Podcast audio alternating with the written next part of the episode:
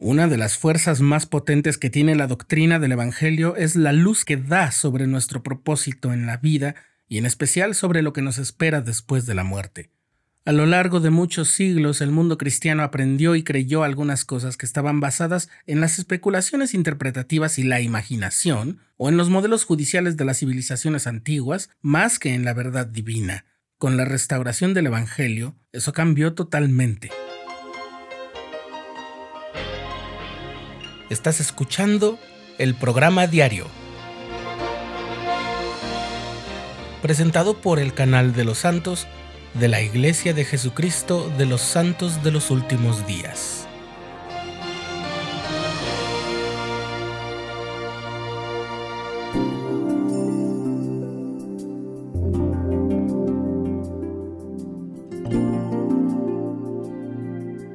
En noviembre de 1823, Alvin, el hermano mayor de José Smith, cayó enfermo de gravedad.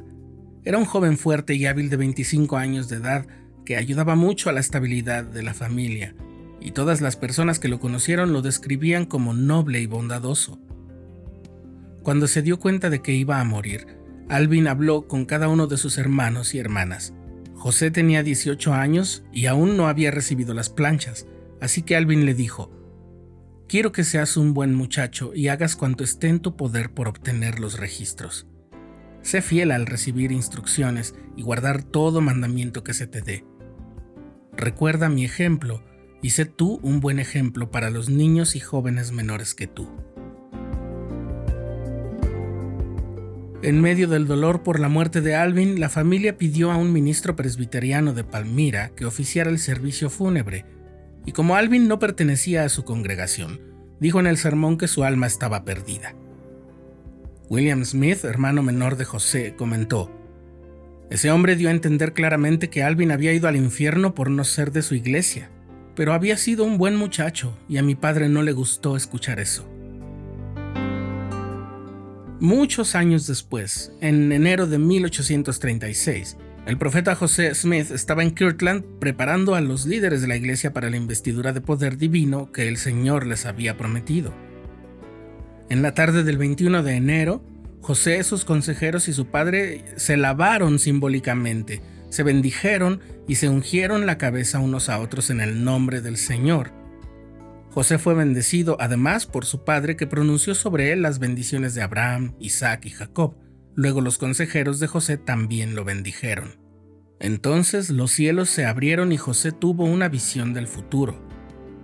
Contempló el reino celestial, su hermosa puerta refulgiendo ante él como un círculo de fuego. Vio a Dios el Padre y a Jesucristo sentados en gloriosos tronos.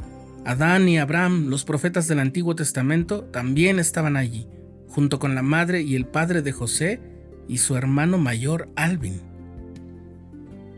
Esa visión está hoy registrada como la sección 137 de Doctrina y Convenios.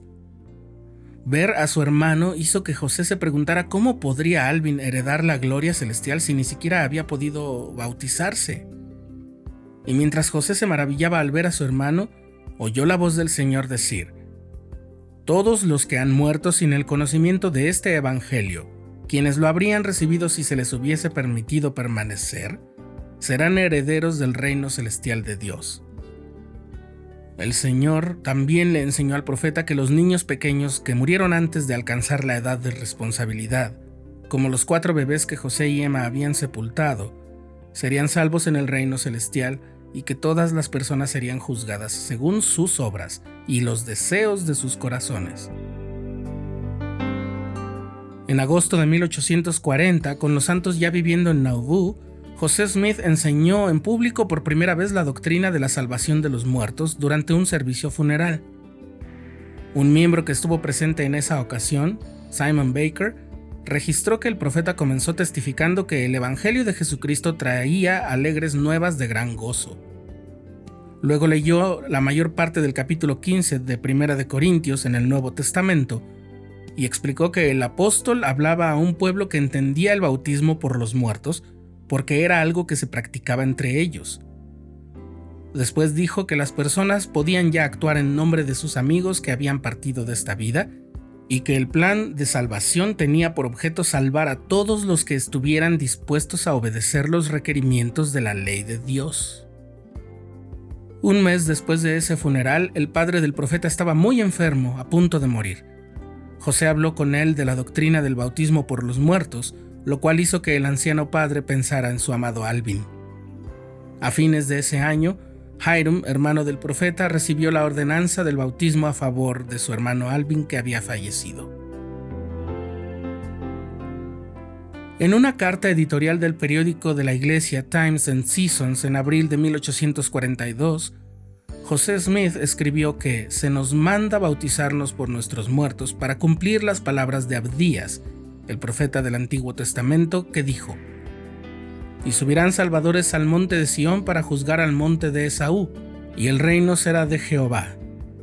El entendimiento de estas cosas reconcilia las escrituras de verdad, continúa el profeta, justifica las vías de Dios para con el hombre, coloca a los de la familia humana en igual posición, y concuerda con todo principio de justicia, rectitud y verdad.